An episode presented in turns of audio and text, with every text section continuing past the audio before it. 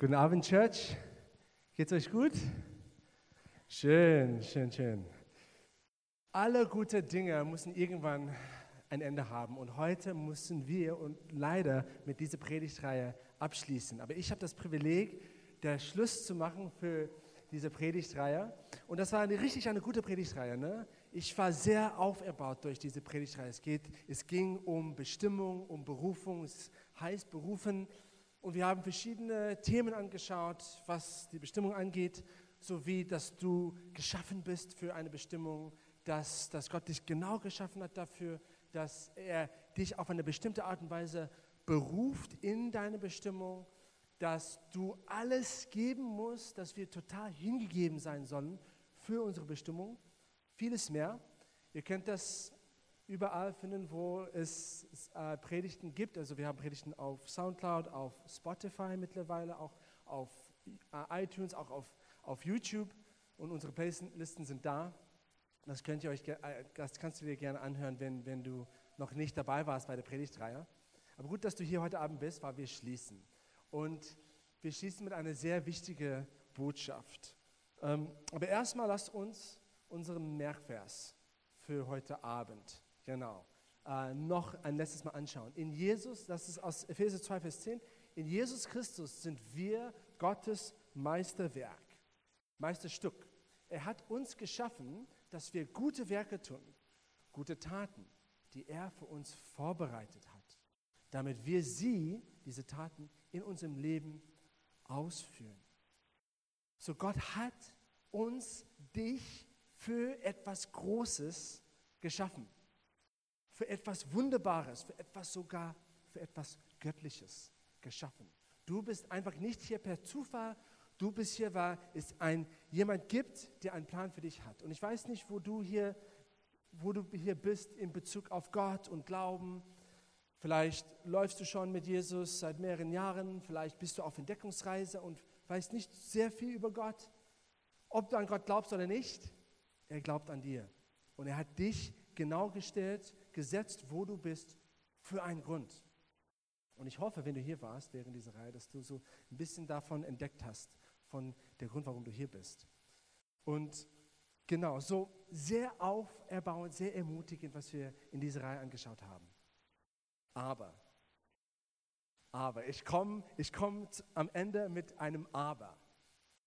Aber was ist, wenn du auf deinem Weg hin zu deiner Bestimmung, zu dieser Berufung von Gott.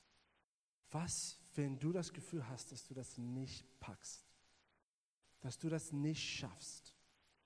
Vielleicht bist du in irgendeine Sünde verwickelt, der dich davon abhält, wirklich rein in deine Bestimmung freigesetzt zu werden. Vielleicht hast du schon mal einen Traum verfolgt und es hat nicht geklappt. Vielleicht versuchst du irgendwie mit all deinen Bemühungen etwas zu schaffen, aber trotz allem irgendwie geht es nicht. Was, was machen wir damit? Also bei diesem Thema Berufung und Bestimmung stellen wir fest an irgendeinem Punkt, dass, dass manchmal es klappt nicht beim ersten Versuch. Und deswegen die, der Titel für meine Predigt heute Abend und auch, auch das Thema ist Ausdauer. Ausdauer für deine Berufung. Manchmal brauchst du Ausdauer, weil manchmal ist das Leben nicht leicht. Eigentlich nicht manchmal, oft.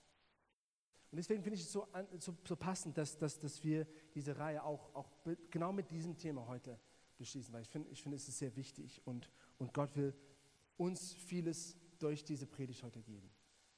Lass uns Sprüche 24, Vers 6 anschauen. Das ist der der Kernvers für, für diese Predigt. Das kannst du dir aufschreiben, weil es, es soll dich auch ermutigen. Der Gottesfürchtige kann siebenmal fallen. Vielleicht in deinem Leben hast du hingefallen schon. Vielleicht siebenmal, vielleicht siebzigmal. Was sagt die Bibel? Ja, es kann passieren. Es kann passieren. Es ist Leben. Aber es gibt ein Und. Der Gottesfürchtige wird doch jedes Mal wieder aufstehen. Es geht nicht darum, wie oft du hinfährst, sondern wie oft du wieder aufstehst. Und heute Abend wollen wir genau das anschauen, wie Gott uns auch Ausdauer geben will für diesen Lauf. Ich fange an mit einer Geschichte und das ist die Geschichte von Diana, Diana Nayad. Vielleicht hast du von ihr gehört, vielleicht nicht. Ich war sehr inspiriert durch ihre Geschichte. Sie war und ja, jetzt ist mittlerweile in Rente gegangen, aber war ein, ein Weltklasse-Schwimmerin und zwar für lange Distanzen.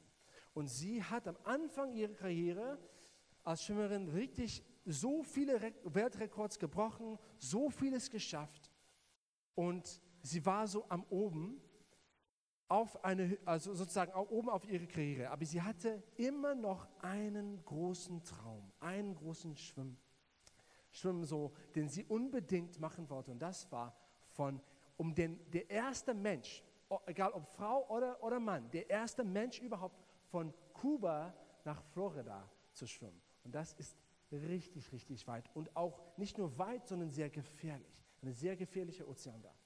Und sie hat das erste Mal in ihren 20ern da, das, das, das da angepackt. In 1978 war das.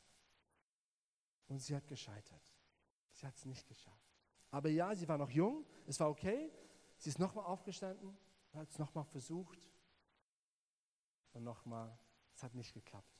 Und dann noch einmal. Dreimal hat sie versucht und immerhin hat sie es nicht geschafft. Und sie war kurz vorm Aufgeben und sie hat dann doch eigentlich aufgegeben. Und diesen Traum beiseite gelegt für Jahrzehnten. Aber irgendwann, als sie 60, 60 Jahre alt war, ist dieser Traum nochmal hochgekommen für sie. Jetzt war sie 60 Jahre alt. Stell dir mal vor, 60 Jahre alt. Die meisten Leute, die 60 Jahre alt sind, freuen sich, wenn sie nur einmal so über ein Schwimmbecken geschwommen haben. Und sie wollte das machen, was immer noch zu der Zeitpunkt kein Mensch gemacht hat, ob Mann oder Frau. Das war 2011, hat sie angefangen zu trainieren. Und sie, macht, sie, sie meinte, ein letzter Versuch. In 2012, ein Jahr später, nach einem Jahr von Trainieren, ein letzter Versuch hat sie gemacht. Und alles lief gut. Sie hat ein großes Team, 35 Leute mit ihr. Alles lief gut, bis zu einem Zeitpunkt, wo sie plötzlich einen großen elektrischen Schock durch ihren ganzen Körper gespürt hat. Weil es gab was, womit sie nicht gerechnet haben in dem Wasser. Es gab Würfelquallen, Box Jellyfish, Würfelquallen. Die sind, das, das ist das giftigste Tier, was es gibt überhaupt im Ozean. Kann dich, kann dich leicht umbringen. Und sie wurde mehrmals gestochen und eigentlich wurde so gelähmt und konnte nicht weitermachen. Ihr letzter Versuch hat auch gescheitert. Aber dann ging sie zurück und meinte, nein, kann nicht aufgeben, ich darf nicht aufgeben. Und zusammen mit Wissenschaftlern haben sie eine Silikonmaske, besondere Silikonmaske entwickelt, weil es war besonders an ihrem Gesicht, wo, wo, wo es gestochen wurde. Also stell dir mal vor, von einem Box Jellyfish Würfelfalle an dein Gesicht, besonders eigentlich in, in ihrem Mund. Richtig krass. Und sie haben diese Silikonmaske entwickelt und ein allerletztes Mal hat sie es versucht. Und dieses Mal hat es ihr gelungen. Hat es ihr gelungen. Es hat ihr, ich glaube, das war 38 Jahre insgesamt. Fünf Versuche. Und im Alter von 64 war sie der erste Mensch, der von Kuba nach Florida geschwommen ist. Ich kann euch sagen, das Leben ist kein Sprint. Es ist ein Marathonlauf. Und es wird dir was kosten, was Großes zu erreichen im Leben. Es wird dir was kosten, deine Bestimmung, diese Berufung, die Gott für dich hat, nachzujagen. Es wird Ausdauer von dir verlangen. Es wird ein Kämpfergeist von dir verlangen. Es wird Energie von dir verlangen. Aber wisst ihr was? Es lohnt sich. Es lohnt sich, weil was Gott für dich vorhat, das übertrifft alles, was du dir jemals vorstellen könntest. Das, das kann ich dir sagen. Glaub's mir. So, das war das Leben von Diana Nayar. Wir gucken jetzt gleich das Leben an von einer anderen Held und das ist der von Paulus aus der Bibel. Wenn du neu hier bist, Paulus ist eine sehr bekannte Figur in der Bibel und wir kommen gleich dazu. Vielleicht hast du schon von ihm gehört. Paulus hat am Ende seines Lebens Folgendes gesagt und Folgendes sagen können. Äh, in 2 Timotheus 4, Vers 7 ich habe den guten Kampf gekämpft am Ende seines Lebens. Nee, nicht das. das steht nicht auf der Leinwand. Musst du mal die Bibel aufschlagen. Ähm, ja, mach, mach, mach das. Ich, ich, ich, ich kann es dir empfehlen. Ich habe, Paulus sagte folgendes am Ende seines Lebens. Ich habe den guten Kampf gekämpft. Ich habe den Lauf vollendet. Wer kann das sagen? In, in, am Ende seines Lebens. Ich habe das geschafft, wozu Gott mich gerufen hat. Ich habe den Lauf vollendet. Und wir sehen, Paulus eigentlich ist ein großes Vorbild bei diesem Thema, Gareth hat, hat, bereits darüber gepredigt, wie er total hingegeben war. Also Paulus ist auf jeden Fall ein Vorbild. Er hat, glaube ich, alles, wenn nicht mehr, erreicht, was Gott für ihn vorhatte. Aber was wir leicht vergessen, ist, dass Paulus auf dem halben Weg seines Lebens hat er festgestellt, oh Mensch, ich bin eigentlich hier auf der total falschen Strecke. Paulus mitten in seinem Leben hat festgestellt, er hat den falschen Marathonlauf gelaufen bis zu dem Zeitpunkt. Er war bis zu dem Zeitpunkt in seinem Leben der größte Feind von Christen, von der Gemeinde. Er hat alles gegeben, um den Namen von Jesus und von diesen Christen auszulöschen von der Geschichte. Also stell dir mal vor, du, du erreichst so den Mittelpunkt deines Lebens und du stellst fest, alles, was ich bisher gemacht habe, war, war in die falsche Richtung. Was machst du damit? Ich kann mir vorstellen, Paulus hat sich total vielleicht wie ein Versager gefühlt. Als ob sein ganzes Leben gescheitert ist. Also als alles, was wir wissen, ist, dass als er sein Leben völlig umgekrempelt hat, weil er ging, der, der, der ehemalige größte Feind von der Gemeinde, ging jetzt herum und hat überall bezeugt, dass der Jesus, den er vorher gesagt hat, ist der Falsche, der, der führt Gottes Volk in, in Irrlehre, der ist der falsche Messias. Jetzt plötzlich sagt er, ich bin ihm begegnet. Dieser Typ, der tot war, ist eigentlich am Leben. Und das liest überall in der Apostelgeschichte. Paulus redet immer davon. Und, und, und das ist eigentlich ein krasser Beweis für die Existenz Gottes. Wenn du hier bist und auf der Suche nach Gott bist, schau das Leben von Paulus an. Jemand, der alles gegeben hat, Christentum auszulöschen, plötzlich wird der größte Held für Christen. Und wie wir wissen, am Ende seines Lebens, er hat viel vom Neuen Testament eigentlich geschrieben und so viel erlebt. Wie kann das sein? Was ist bei ihm passiert?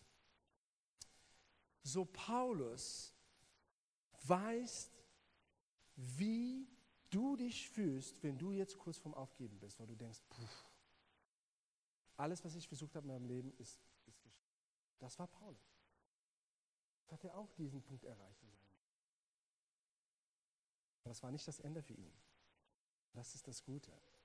Paulus, nachdem er das, diesen, diesen, äh, diesen, Punkt in, diesen Tiefpunkt in seinem Leben erreicht hat, das war eigentlich erst der Anfang für ihn. Kann es sein, dass bei dir heute erst der Anfang ist für dich? Wenn du an einem tiefen Tal steckst, ich weiß nicht, wie tief dein Tal ist, kann es sein, dass das der Anfang ist für dich. Und was Gott für dich vorhat, wird deine Vorstellung total übertreffen. Das war der Fall für Paulus. Und die, der Paulus, den wir kennen, also wir kennen ihn als, als, als großer Erfolg. Der hat, der hat 13 Bücher vom Neuen Testament geschrieben. Also die waren nicht Bücher, die waren, die waren Briefe. Aber stell dir mal vor, er hat den größten Teil des, des, des, des Neuen Testaments geschrieben. Er hat 14 Gemeinden gegründet. Wer hier hat 14 Gemeinden gegründet?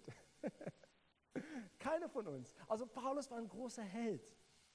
Aber was wir nicht wissen, ist ab diesem Zeitpunkt, also wir wissen, dass viel schiefläuft in seinem Leben bis zu diesem Zeitpunkt. Und dann denken wir, okay, ja, dann ab dann, dem Zeitpunkt, wo er Jesus gefunden hat, war alles easy, alles schön. 14 Gemeinden gegründet, ja, das ist ein total der Erfolg. Was du vielleicht nicht weißt, ist, dass das Leben von Paulus danach war immer noch super schwierig. Mit vielen Kurven, mit vielen um, äh, äh Umleitungen. Und er an vielen Punkten musste sich auch die Frage gestellt haben, ist jetzt die Zeit aufzugeben? Was machst du mit meinem Leben? Paulus beschreibt das folgendermaßen. Und jetzt dürfen wir die, diese Folie haben. 2. Korinther 11. Und jetzt hier, er, er, der Kontext ist, ist, dass er ähm, redet in Bezug auf, oder schreibt in Bezug auf diese andere Aposteln, die behauptet haben, etwas zu sein, die eigentlich nicht so wahre Apostel waren. Und sagt, also im, im Vergleich zu, zu ihnen hat er gesagt, ich habe härter gearbeitet, würde öfter ins Gefängnis geworfen, mehr geschlagen und war immer wieder in Lebensgefahr. Fünfmal haben die Juden mir 39 Hiebe verabreicht. Dreimal wurde ich ausgepeitscht. Wer wurde hier einmal ausgepeitscht? Er, er wurde dreimal ausgepeitscht. Einmal wurde ich gesteinigt. Ich habe drei Schiffbrüche erlebt. Einmal verbrachte ich eine ganze Nacht und einen Tag auf dem Meer treibend. Ich habe viele beschwerliche Reisen unternommen und war unzählige Male in großer Gefahr. Ob durch Flüsse oder durch Räuber, ob durch mein eigenes jüdisches Volk oder durch Nichtjuden, ob in Städten, in der Einöde, überall, egal wo ich war, war ich in Gefahr, quasi sagt er. In Einöde oder auf stürmischer See oder durch Leute, die sich als Anhänger von Christus ausgaben, es aber nicht waren. Ich habe Erschöpfung, ja, das glaube ich dir, Paulus, Erschöpfung. Ich habe Erschöpfung und Schmerzen und schlaflose Nächte kennengelernt. Das war alles, nachdem sein Leben wieder bergauf gehen sollte. Ja? Oft litt ich in Hunger und Durst und habe gefastet. Oft habe ich vor Kälte gezittert und habe nichts, um mich warm zu halten. Und als, und als wäre das alles noch nicht genug, lebe ich dazu noch täglich in Sorge um das Wohlergehen der Gemeinden. Wer ist schwach, dass ich seine Schwäche nicht tief mitempfinde? Wer wird zum Bösen verführt, ohne dass ich in Zorn gerate? Und dann kommt der Clou, der letzte Vers von diesem Abschnitt, Vers 30. Schau auf die Leinwand und lese das, während ich das vorlese. Wenn ich mich schon selbst loben soll, dann will ich mich meiner Schwäche rühmen. Paulus hat etwas gelernt über Schwäche. Und er ist stolz drauf. Stolz über wie schwach er ist. Ich meine, das ist eigentlich sein Versuch, sich zu, zu rechtfertigen, zu sagen, guck mal, ich bin eigentlich etwas. Nun, wenn du 14 Gemeinden gegründet hättest, wenn du bis zu dem Zeitpunkt Theologie geschrieben hast, wo du weißt, weil, weil seine Briefe wurden vielmal rumgereicht, er hat wahrscheinlich schon geahnt, dass etwas lag vom Heiligen Geist, dass etwas auf seinen Briefen lag, dass die Theologie, die er durch den Heiligen Geist geschrieben hat, schon maßgeblich formend war für die Gemeinde. Wenn das du wärst, was würdest du machen? Ich würde meinen Lebenslauf vorzeigen und sagen, guck mal, ich bin was, ich habe was erreicht. Das ist meine Stärke. Und Paulus sagt, ich rühme mich. Warum schwächer? Hier können wir auch andere Fragen stellen. Warum leiden? Warum Misserfolg? Warum Versagen? Vielleicht bist du hier und das ist für dich real. Misserfolg, Versagen. Oder du hast das Gefühl, dein Leben wird eigentlich eher nichts erreichen, bedeutungslos. Warum? Ich glaube, das ist die größte Frage, die, die, die es gibt für die menschliche Seele. Gott, warum leiden? Warum, warum klappt es nicht auf einmal alles easy im Leben? Und ich muss euch enttäuschen, ich habe da, keine, hab da keine Antwort. Tut mir leid. Ich habe da keine Antwort auf diese große Frage. Aber weißt du was, ich glaube auch, keiner hat richtige Antwort richtig, also eine, eine komplette Antwort. Und was ich habe, ist, ich habe so einen Versuch, ein bisschen Bedeutung dahin zu bringen. Und ich hoffe für dich, dass dich ermutigt. Egal wo du bist, vielleicht bist du jahrelang mit Gott, vielleicht bist du, weißt du nicht viel über Gott. Alle von uns, wir müssen umgehen mit gebrochenen Träumen. Ja? Alle. Ich glaube nicht, es gibt keiner hier, der noch keinmal im Leben, noch nicht einmal im Leben einen gebrochenen Traum gehabt hat. Wir müssen lernen, damit umzugehen. Und hier ist der, der, kurz, der, der kurze Zusammenfassung von der ganzen Predigt. Und das ist, also wenn wir, wenn wir reden über, über Bestimmung, oft reden wir über Erfolg. Ja? Wie soll ich ein erfolgreiches Leben leben? Und du kannst es zeigen. Also letztendlich, der Erfolg im Leben ist nicht die Tätigkeit, die du ausübst, sondern die Person, die du wirst. Es geht nicht eigentlich so sehr letztendlich darum, was du leistest und was du schaffst, sondern wer du bist am Ende deines Lebens. Und die nächste Folie zeigt das. Ich weiß, es ist ein bisschen klischeehaft. Ähm, Mutter Teresa. Mutter Teresa. Ich dachte, oh, muss ich wirklich Mutter Teresa zeigen? Aber ich konnte kein, kein besseres Beispiel finden als Mutter Teresa, als jemand, ein, ein, ein Bild von wahrer Erfolg. Guck mal, es gibt Menschen, die vieles erreichen im Leben, aber würdest du ihr Leben nachahmen wollen? Würdest du sie sein wollen? Würdest du in ihrer Familie sein wollen? Na, die sind nicht so die besten Menschen. Aber die Menschen, die wir nennen als Helden, Helden sind was anderes. Die haben was erreicht im Leben, aber sie sind auch was. Leute haben überall hingereist, von überall, alle Ecken der Welt, um bei Mutter Teresa einfach zu sein. Die haben einfach Präsidenten in ihrer Gegenwart wollen sie sein. Warum? Weil es, es lag an, wer sie war. Wer sie war. Und das ist, was wahre Erfolg ist, wer du bist. Jesus eigentlich, noch ein anderes Klischee, aber sehr, sehr, sehr kräftige, kräftige Klischee. Jesus war auch so. Stell dir mal vor, was hat Jesus erreicht? Eigentlich alles. Ja? Er hat die Welt, das Kosmos gerettet. Ja? Wer, kann, wer, kann, wer kann behaupten, mehr als Jesus gemacht zu haben, geleistet zu haben in deinem Leben? Ne? Du hast die Menschheit gerettet. Aber lass mich dir eine andere Frage stellen. Wenn du hier Jesus nachfolgst, wenn du hier bist und du, du, du lebst eine Beziehung mit Jesus, warum folgst du Jesus nach? Sicherlich wegen dem, was er geleistet hat. Sicherlich, weil er das ewige Leben gehabt hat in seinen Händen, weil er die Welt gerettet hat. Auf jeden Fall das. Aber eigentlich auf eine tiefere Ebene, du folgst Jesus nach wegen wer er ist, weil du ihn liebst. Ich bin so verliebt in Jesus. Ich liebe ihn. Ich, ich rede mit ihm jeden Tag, weil wer er ist. Ich bin, ich bin total hin und weg mit Jesus wegen seinem Charakter. Wegen seinem Charakter. Das ist letztendlich, worum es geht im Leben. Die Welt misst dein Marathonlauf, dein Wettlauf, dein Leben nach deinen Taten, nach deinem Erfolg oder Misserfolg oder was auch immer du als Lebenslauf zu zeigen hast am Ende deines Lebens. Aber Gott misst es ganz anders. Für Gott geht es um das Herz. Deswegen hat Gott gesagt, zu, zu, als er auf der Suche war im Alten Testament nach einem neuen König, ich suche jemanden, der nach meinem Herz liebt. Und das war David. David, ein, ein, ein Typ von, also ein Vorgänger sozusagen prophetisch für Jesus, der hat jemand, der hauptsächlich Gott hat auf sein Herz geguckt. Und Gott guckt auf dein Herz auf unser Herz. Am Ende des Tages des jüngsten Gerichts, was, was, was wird Gott nutzen, um, um unser Leben zu messen? Wie das innerlich aussieht. Also, also Gottes Maßstab für Erfolg ist, ist nicht so, also auf jeden Fall Gott will, dass wir das Sachen machen. Aber sein Maßstab ist eigentlich dein Charakter. Gott will uns Christus ähnlich machen, Jesus ähnlicher. Das ist sein Hauptziel kannst es auch mal nachlesen, Epheser 4, Vers 11 und 12 sein, und 13. Sein, sein Hauptziel ist Christus Ähnlichkeit. Und was, worum geht es dabei? Um dein Herz. So, wir drücken auf Pause. Vielleicht bist du hier total entmutigt heute, weil du guckst auf deinen Lebenslauf und du meinst, ich habe wenig erreicht.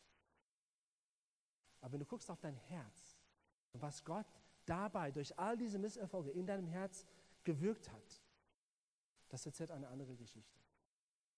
Und ich will heute, dass wir diese andere Perspektive haben, dass Gott dir das verleiht, sodass du Ausdauer haben kannst zu laufen, weil Gott will doch, dass wir Sachen unternehmen. Gott will doch, dass wir Sachen schaffen, dass wir Sachen, äh, erreichen in unserem Leben. Es ist beides, auf jeden Fall. Wir können das eigentlich voneinander nicht trennen. So wie Jesus nicht trennen kann von dieser, dass er der Retter ist der Welt und wie schön er ist, das können wir voneinander nicht trennen. Das, das sollst du auch nicht, Gareth hat schon über Leistungsdruck geredet, dass wir sagen, ja, na, ich, ich, ich werde nichts leisten in meinem Leben und das ist gut so. Nein, Gott will, dass du etwas erreichst in deinem Leben.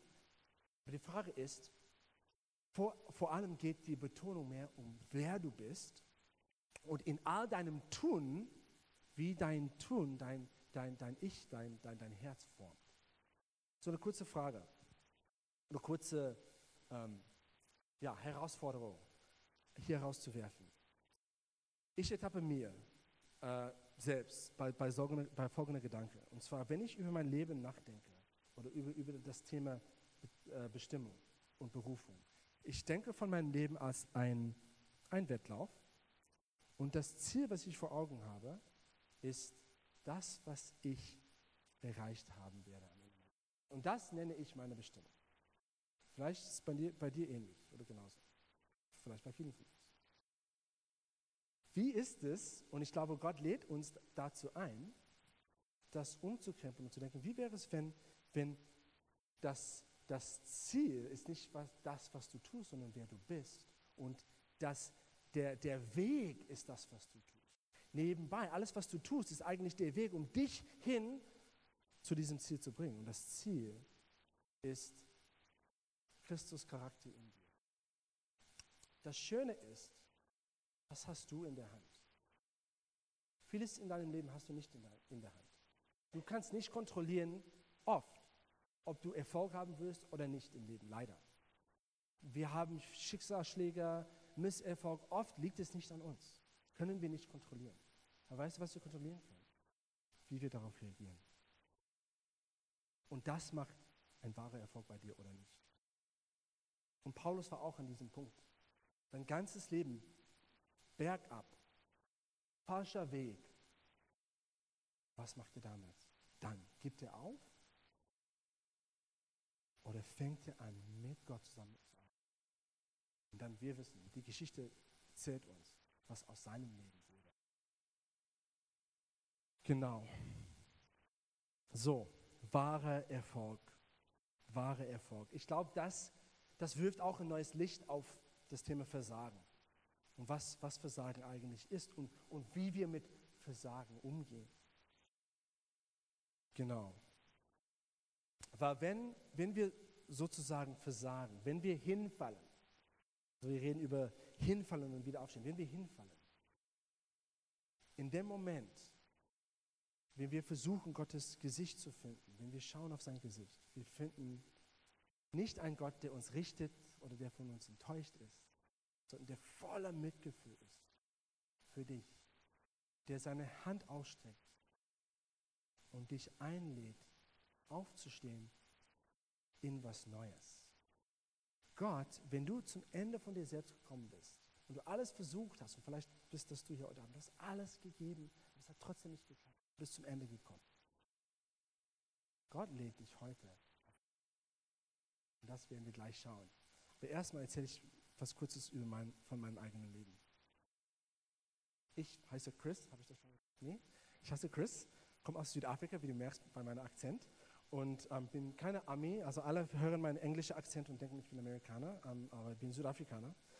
Und ähm, ja, ich bin in Südafrika groß geworden und was ich, ich, ich, ich, kann, ich kann sagen, ich habe ähm, als, als Schüler relativ, relativ viel äh, geschafft, geleistet. Ich war so gut dabei, einfach akademisch, sportlich, ähm, auch in Leidenschaft. Und ich, ich, ich kann mich daran erinnern, dass ich keinen großen Misserfolg in meinem Leben erlebt habe, bis zum Zeitpunkt, wo ich 22 Jahre alt war. Als ich 22 Jahre alt war, ähm, hatte ich alles, alles in meinem Leben an einem bestimmten Traum gehängt. Und das war um ein Stipendium.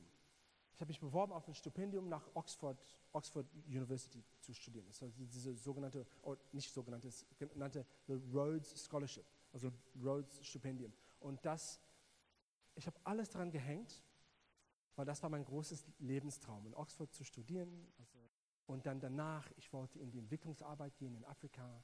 Und ich habe mich beworben und bin, bin sehr weit gekommen. Ich, war, ich, ich bin zum, zum letzten drei von den Bewerbenden gekommen.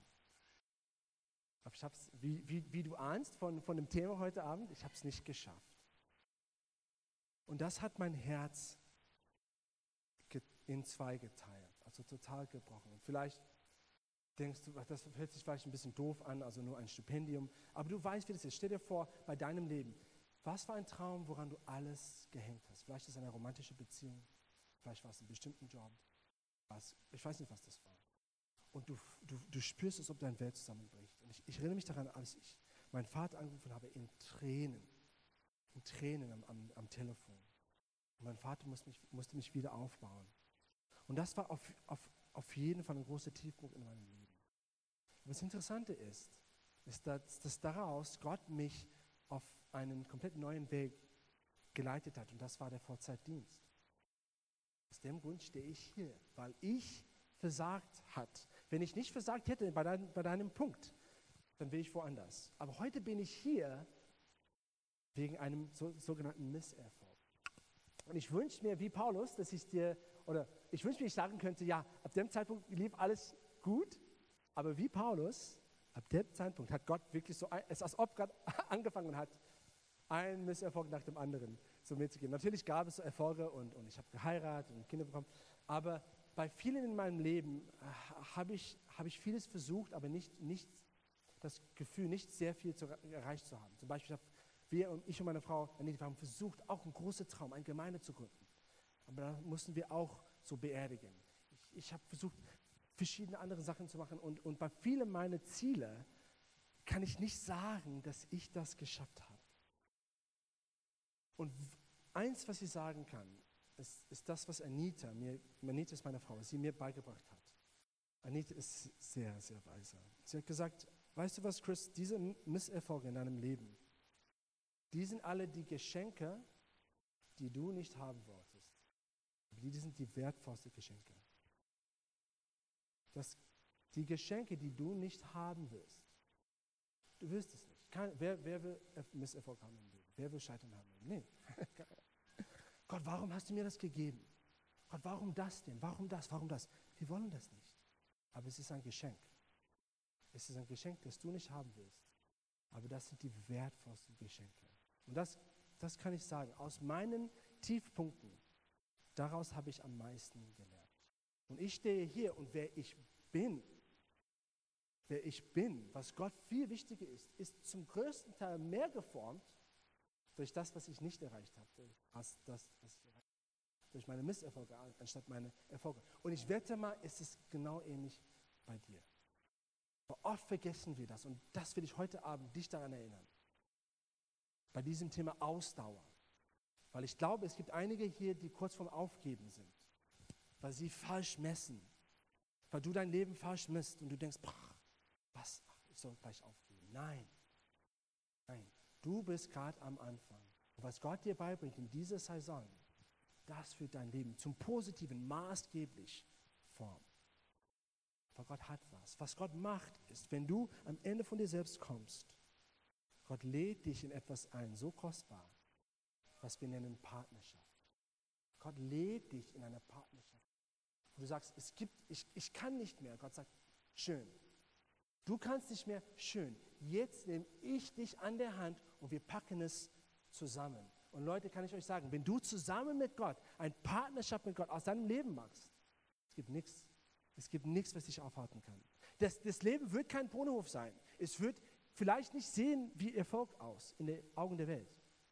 Aber mit Gott wird ihr was erreichen. Und du wirst was auch innerlich. Genau. So, wie endet das deine Perspektive auf dein Hier und Jetzt? auf deinen Marathonlauf. Heute reden wir auch über den Kämpfergeist. Das ist etwas, was wir brauchen für Ausdauer. Kämpfergeist.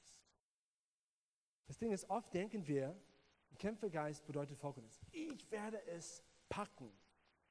Ich werde darum kämpfen und es wird mir gelungen. Und das ist gut. Wir müssen kämpfen, wir müssen aktiv sein. Auf jeden Fall. Aber das Ding ist, diese Strategie ist eine gute Strategie. Es kann auch kurzfristig Resultate bringen. Aber auf der langen Sicht, es macht müde.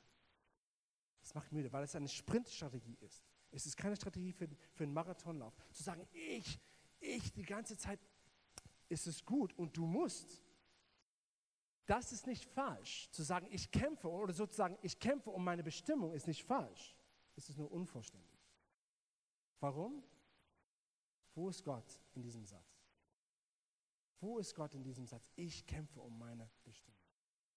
Der ist nirgendwo zu finden. Also Gott will auf jeden Fall, wie Gareth schon gepredigt hat, dass wir alles hingeben, dass wir, wie Paulus gesagt haben, ich gebe alles. Aber er will das zusammen mit ihm, dass wir das zusammen mit ihm, das ist das Ding. Bei Gott geht es um Partnerschaft. Also in einem Marathonlauf ist es ein Spiel um Energie. Ne? Also der, der, der Person, der am Ende immer noch Energie hat, der wird den Lauf zu Ende laufen. Wer hat am meisten Energie in, in, in, in dem Universum? Es ist Gott. Also wie wir es auf Englisch sagen, es ist ein No-Brainer. Das heißt, du musst kein Gehirn haben, um das zu raffen. Es ist so einfach.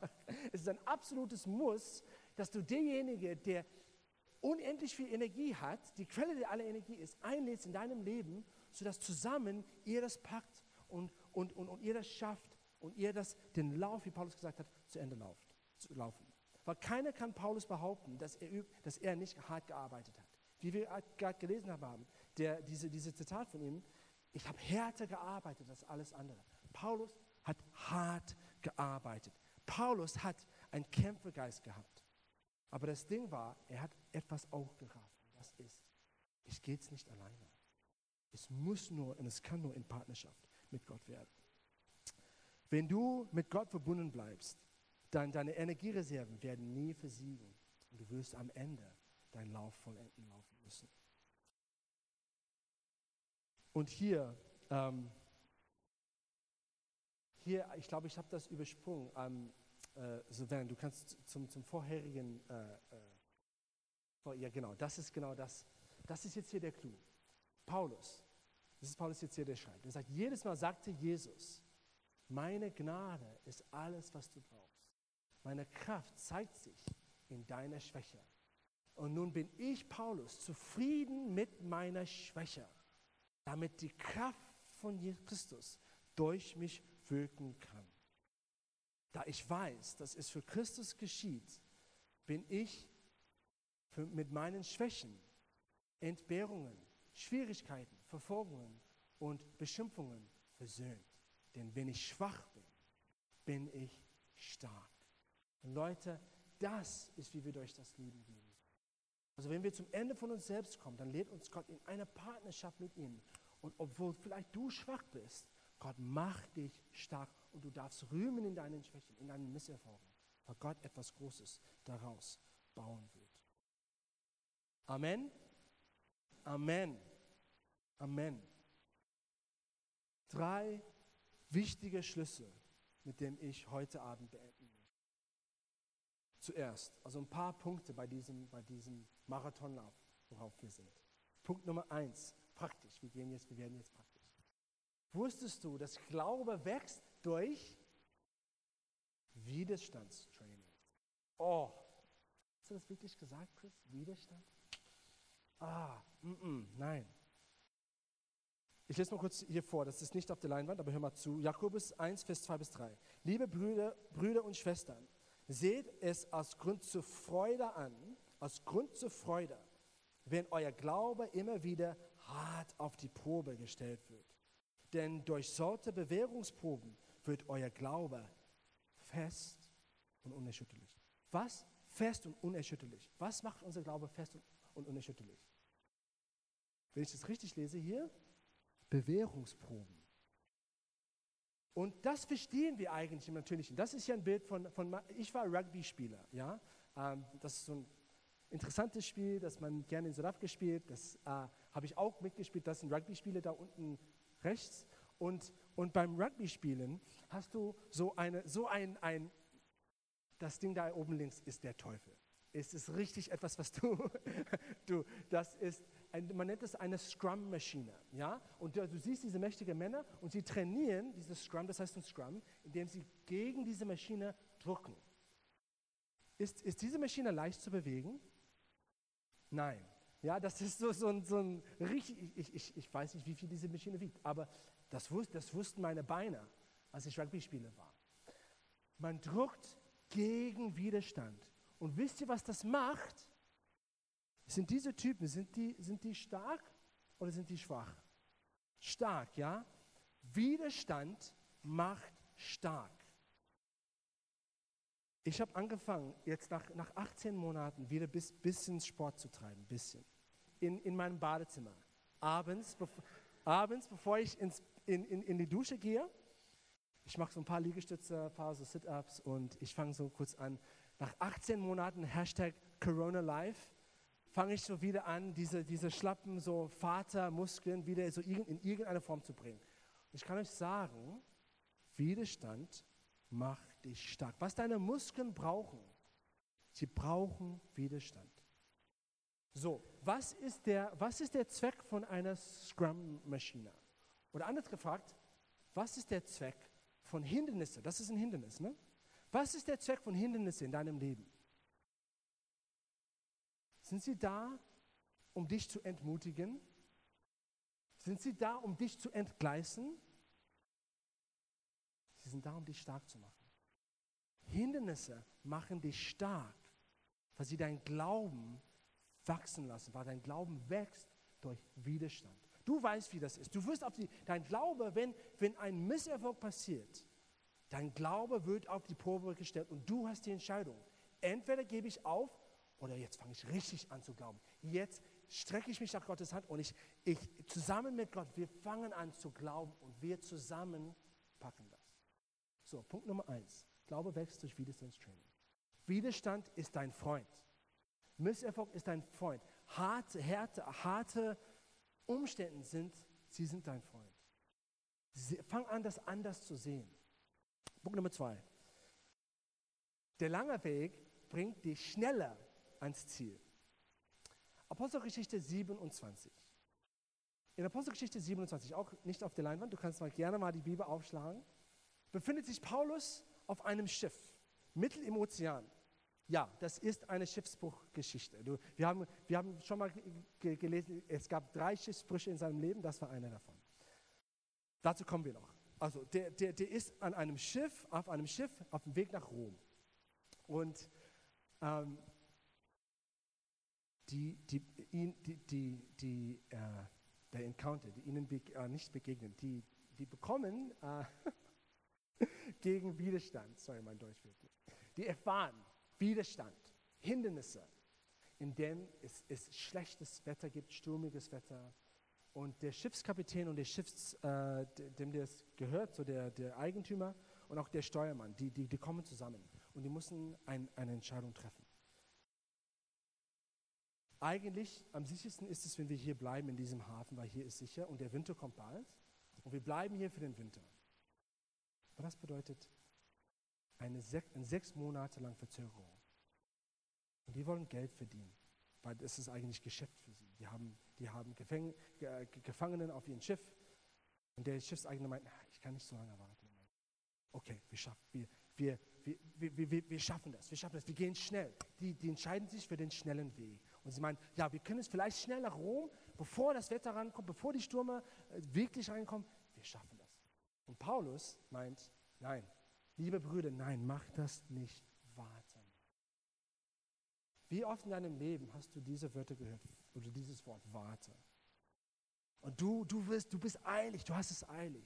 Ich will meine Bestimmung nachjagen. Und jemand sagt dir, warte mal. Ich habe irgendwie ein, ein, ein Gefühl vom Gott, warte warte mal. Und oft, wenn wir das ignorieren, die Verzögerung, die daraus kommt, aus unserer Schnelligkeit, ist ironischerweise größer, die Verzögerung von diesem Warten, die Gott am Anfang für uns geplant hat. Und das ist genau hier, was passiert in Apostelgeschichte 27. Aus ihrer Angst, aus ihrer Ungeduld, aus ihrem Mangel an Glauben treffen sie eine Entscheidung, rasch, schnell zu sein. Und der das endet in Tod, Katastrophe, Schiffbruch. Also, wir reden jetzt, jetzt über Ausdauer. Bei Ausdauer geht es um Geduld. Und manchmal, und vielleicht das bist du an dieser Stelle, Gott sagt, warte mal. Und du denkst, aber ich muss, weil du denkst, dein Leben ist ein Sprint. Es ist kein Sprint. Und so oft habe ich in meinem Leben erfahren, dass Gott sieht, die Zukunft, die ich nicht sehe. Und er sagt, es wird langsamer sein für dich, aber am Ende ist es eigentlich schnell. Der lange Weg bringt dich schneller ans Ziel. Und ein letzter Punkt für heute Abend. Punkt Nummer drei. Reifer bedeutet, sich mit verspäteter Belohnung abzufinden. Wisst ihr was? Wir haben gerade ein Baby bekommen. Das ist unser Baby, unsere Tochter, dritte Tochter Sarah. Sie ist wunderschön, zehn Monate alt. Ich, mich wurde da an, an etwas erinnert, was ich vergessen habe bei den ersten zwei. Also das, das, das wusste ich schon, ich habe es jetzt mittlerweile vergessen. Und jetzt wurde ich wieder daran erinnert. Babys haben keine Geduld. Babys haben keine Geduld. Bei Sarah, wenn sie Hunger hat und in dem Moment kein Essen auf dem Weg zu ihrem Mund geliefert wird oder schon in ihrem Mund ist, dann sollst du die Ohr, Ohrstöpsel reinpacken, weil dann gibt es Ärger und dann wird es laut. Babys haben keine Geduld. Sie brauchen sofortige Befriedigung, sofortige Belohnung. Diese Fähigkeit zu warten auf eine Belohnung, die später kommen wird, kommt erst mit Alter. Und ich habe realisiert, das ist ein Merkmal von Reife. Und wie ist das auch der Fall bei uns erwachsenen Babys, die wir oft nicht warten können auf die Belohnung, die Gott für uns hat? Hat Paulus auch gesagt, ich, ich, ich folge mein Ziel am Ende meines Lebens, ich weiß, erwartet mich eine Krone. Am Ende, am Ende. Und oft wollen wir das jetzt. Und Gott sagt, nein, mich interessiert mehr dein Herz und dein Charakter und deine Reife. Und deswegen bringe ich bei dir ein paar Hindernisse, ein paar Misserfolge, ein paar Sachen, wo du denkst, oh Mensch, es tut so weh, ich bin gleich vom Aufgeben. Und Gott sagt, warte mal, ich Ursache, dass Reife in deinem Leben jetzt wächst. Reife. Ich arbeite an etwas, was du nicht siehst. Etwas Unsichtbares, etwas in deinem Herzen. Ein Geschenk, das du nicht willst. Aber es wird am Ende dir so viel mehr beibringen als Erfolg, als sofortige Belohnung. Menschen, liebe Leute, das heißt Reife. Und am Ende, das ist die reife, Christusähnliche Christen. So, das ist Punkt Nummer drei. Der Schlüssel oft zur Ausdauer ist Reife. Und ich habe noch ein Bibelvers dazu. Und das ist Römer 5, Vers 3 bis 5. Ich lese es kurz mal, ich. Gibt es auch nicht auf der Leinwand. Wir freuen uns dann, wenn uns Sorgen und Probleme bedrängen. Wir freuen uns wegen Probleme, denn wir wissen, dass wir dadurch lernen, geduldig zu werden. Römer 5, 3 bis 5. Geduld aber macht uns innerlich stark. Geduld macht dich stark. Und was, weißt du was, wenn du stark bist, du bist in Pluspunkte und du kannst innerlich, wenn du stark bist, dann kannst du Ausdauer haben. Wenn du in Minuspunkte bist, dann bist du schwach. Und wenn du schon ausgepowert bist, hast du keine Chance aus, auszuharren. So, Geduld macht dich stark. Und das wiederum macht uns zuversichtlich in der Hoffnung auf die Erlösung. Und in dieser Hoffnung werden wir nicht enttäuscht werden. Denn wir wissen, wie sehr Gott uns liebt, weil er uns den Heiligen Geist geschenkt hat, der unsere Herzen mit seiner Liebe erfüllt. Ihr Lieben, was Gott für euch vorhat, ist Liebe, ist Hoffnung. Steht in Jeremia 29, Vers 11. Die Pläne, die er für dich vorhat, sind gute Pläne. Lass dich aber nicht entgleisen von irgendeinem Hindernis, von irgendeinem Misserfolg, sondern meine Ermutigung für uns alle ist, lass uns aufstehen. Wenn du siebenmal, siebzig Mal hingefallen bist, lass uns wieder aufstehen und weiterlaufen, weil das Leben ist kein Sprint, es ist ein Marathonlauf. Und du bist gerade am Anfang von etwas Schönes, in Partnerschaft mit Gott. Aber es muss in Partnerschaft sein. Wenn du Gott einlädst in dein Leben zu sagen, Gott, mach aus mir was. Ich bin am Ende gekommen. Ich fühle mich total schwach. Super. Rühme dich in deiner Schwäche. Das ist der Schlüssel. Gottes Stärke, die reinkommt in dein Leben. Sammle ihm, pack dir was Großartiges.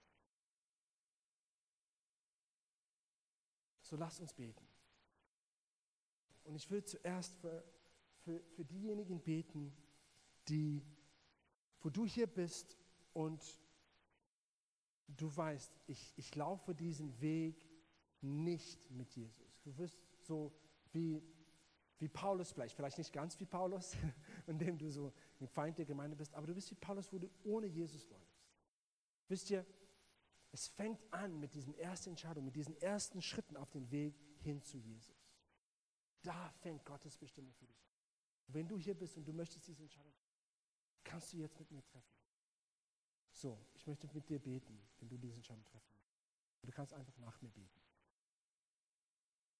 Jesus, ich bekenne, dass ich nicht deinen Weg jetzt gerade laufe. Ich bin auf ein anderer Weg, mein eigener Weg. Aber Jesus, ich will von heute, von nun an mit dir gehen. Will, dass du mein Leben lenkst, dass du das Wort hast in meinem Leben, dass du das Sagen hast. Ich übergebe die Kontrolle meines Lebens dir. Ich danke dir, Jesus, dass du am Kreuz für meine Sünden gestorben bist. Und wo ich schwach war, warst du stark. Und im Angesicht deines Opfers gebe ich dir mein ganzes Leben. Und ich entscheide mich heute, dir nachzufolgen. Für den Rest meines Lebens. Amen. Halte mal die Augen geschlossen. Ich möchte auch, auch für uns, uns alle, aber besonders für diejenigen, die, die kurz vorm Aufgeben sind oder die einfach das Gefühl haben, ich, stecke in Hoffnungslosigkeit, ist bedeutungslos mein Leben. Wo du Fragen hast, Gott, was machst du gerade? Gott, ich bete für, für jeden, der mit solchen Fragen zu kämpfen hat heute. Gott, ich bete, dass durch dein Wort du heute ein Licht scheinen lässt. Gott, ich spreche Perspektive aus. Gott, ich spreche neues Licht aus, Gott. Ich spreche Ausdauer aus, Gott. Ich spreche deine Kraft aus, Gott. Ich spreche einen Kämpfergeist aus, Gott. Ich spreche aus, dass Leute anfangen, hoch zu, aufzustehen, nachdem sie hingefallen sind. Und fangen an, wieder diesen Marathonlauf zu laufen. Gott, ich danke dir, Gott, dass du nicht aufgegeben hast. Gott, ich danke dir, dass das jetzt der erste Anfang ist, dass du so viel vorhast, Gott, bei jedem hier. Gott, ich danke dir, dass Hindernisse sind kein schlechtes Ding, Gott, sondern die sind da, um unseren Glauben wachsen zu lassen, um uns innerlich stark zu machen. Hilf uns aber, diese Lektionen heute zu lernen. Gott, gib uns deine Perspektive. Gott, wir stellen fest von heute Abend, so viel geht darum, wie wir Sachen falsch sehen. Wir sehen Sachen falsch, wir verstehen das falsch. Wir brauchen deine Perspektive auf unsere Umstände. Deine Perspektive auf unser Leben. Weil du hast die Hoffnung. Du hast die guten Pläne. Du hast die Zukunft. So, wir kommen zu dir, Gott, und wir sagen, lehre uns. Wir sind heute lehrbar. Wir sind heute lehrbar.